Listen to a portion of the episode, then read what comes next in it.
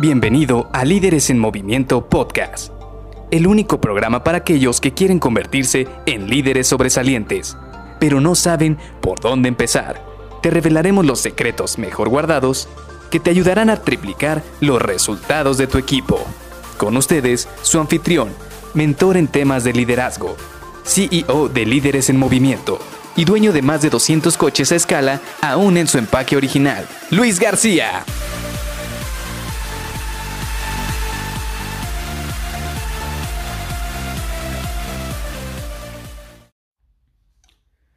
Necesito a alguien que hable tres idiomas, tenga 10 años de experiencia y sea experto en contabilidad. Oye, ¿pero qué no solo va a ser fotocopiado dentro de la oficina? Hola, ¿qué tal? Soy Luis García y te doy la bienvenida a Líderes en Movimiento Podcast. Hoy vamos a seguir con esta serie que hemos estado iniciando desde el día de ayer en el cual platicábamos de la importancia de poder realizar una buena entrevista de trabajo.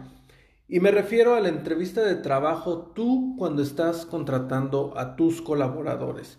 ¿Por qué? Porque muy pocas veces se habla de esta parte. Sí se habla mucho de cómo te puedes desenvolver mejor en una entrevista de trabajo, qué preguntas te van a hacer, cómo tienes que llegar, pero pocas veces se nos, se nos entrena o se nos capacita para poder hacer una buena entrevista de trabajo y seleccionar a ese candidato o ese colaborador que te va a ayudar a sacar todas las actividades o todos los retos que tienes por enfrente. Y quise iniciar, o el primer, el primer episodio de esta serie, ya entrando en materia, lo quise iniciar precisamente hablando de esto, de que a veces estamos buscando prácticamente un Superman o una persona que esté altamente calificada para el puesto, y de repente nos damos cuenta que sus actividades son realmente muy pocas comparadas contra el puesto que estamos buscando, contra la posición que se está buscando. ¿Por qué? Seamos sinceros, la verdad es que muchas de las empresas que yo conozco no han actualizado al 100% la descripción del puesto. Y no me refiero solo a la descripción del puesto como tal, porque muchas veces la descripción del puesto sí está correcta, pero a veces no está hermanada con el nivel que se está buscando.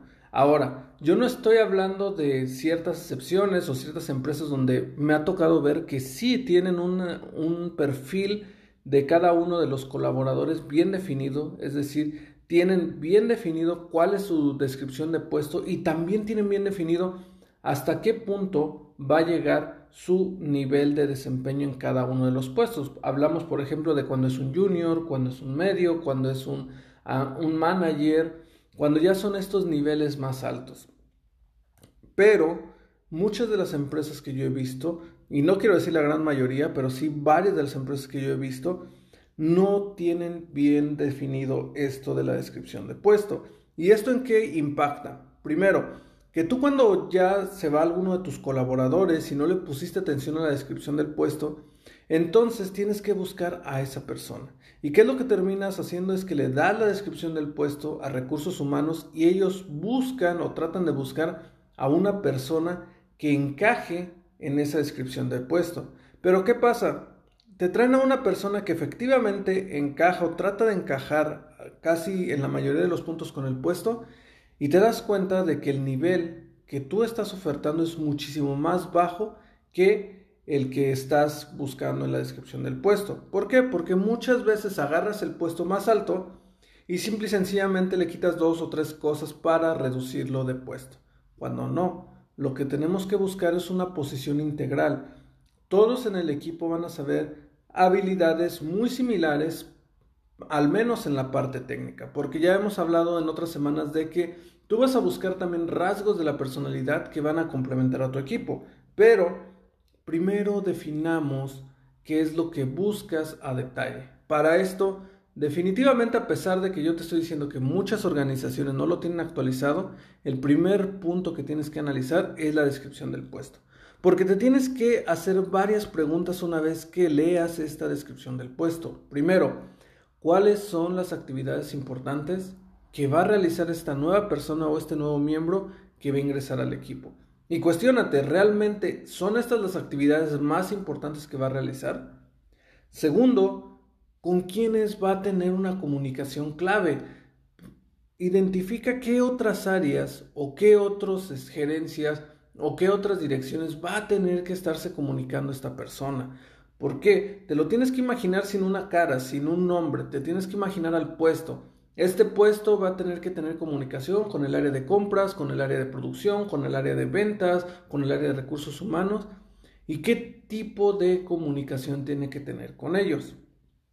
Tercero, ¿cuál es el nivel de experiencia mínimo necesario que va a tener que tener para realizar las tareas? ¿Por qué? Seamos sinceros, muchos nos volvemos expertos en ciertas actividades dentro de una organización.